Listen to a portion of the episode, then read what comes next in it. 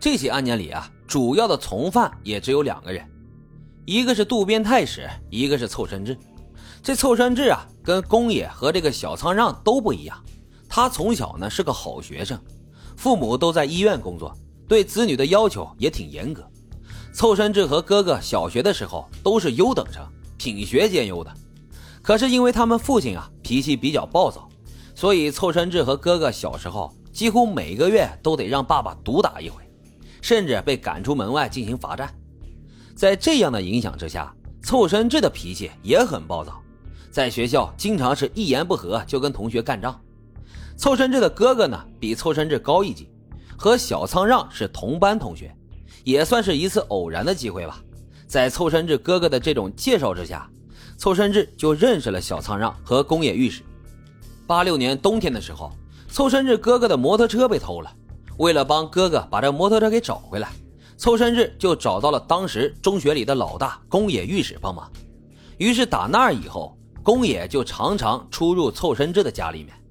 因为凑伸志从小在家受到父亲的家暴，自从跟宫野开始走到一起，这就跟找了一个靠山似的。自打有了靠山啊，原本还认真学习，现在还学什么呀？他也开始崇尚暴力，开始叛逆父母。升入高中之后。为了跟其他同学争夺年纪老大的位置，用凳子把同学打在地上，是半天都爬不起来。也就是因为这个原因，高一刚入学没多久就给开除了。从此之后就在社会上闲混，整天的无所事事。凑甚至后来就跟着公野也加入了这集青会，还出任集青会书记的这个职务。你看这一帮小混混弄这一个所谓的帮派，这职务层级划分还挺清楚的呢。这渡边太史呢，和他们也是同学。他加入这个集体啊，还真是凑巧。在他五岁的时候，父母就离了婚。父亲在离婚之后没多久就因为事故去世了，所以他是在母亲的一把屎一把尿的拉扯之下才长大的。这渡边呢，从小因为家庭环境的影响，不太喜欢上学，性格也比较阴暗。母亲是美发师，工作呢又忙，所以平时对这个渡边太史也没怎么上心。渡边太史啊，有个姐姐。有一阵子，这宫野想追渡边的姐姐，所以这才认识了渡边太史。就这么着，慢慢的两人熟了以后，渡边太史也就成了宫野的小弟了。事情发生之后，因为他们都是未成年人的身份，所以本来未成年人犯罪应该交给少年法庭庭审。但是这起案件涉及人数众多，性质呢也特别恶劣，所以就直接被移交给了东京的地方法院。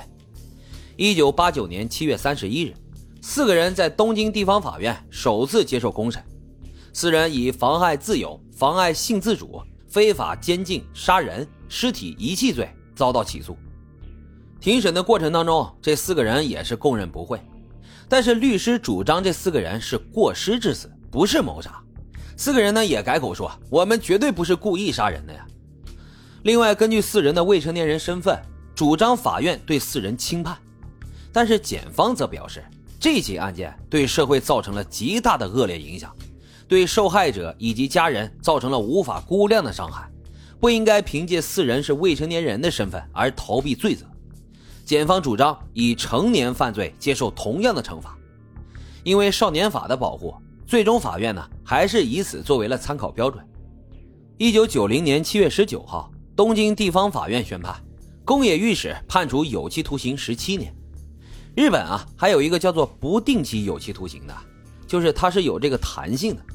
小仓让不定期有期徒刑五到十年，凑伸志不定期有期徒刑三到四年，渡边太史呢不定期有期徒刑四到六年。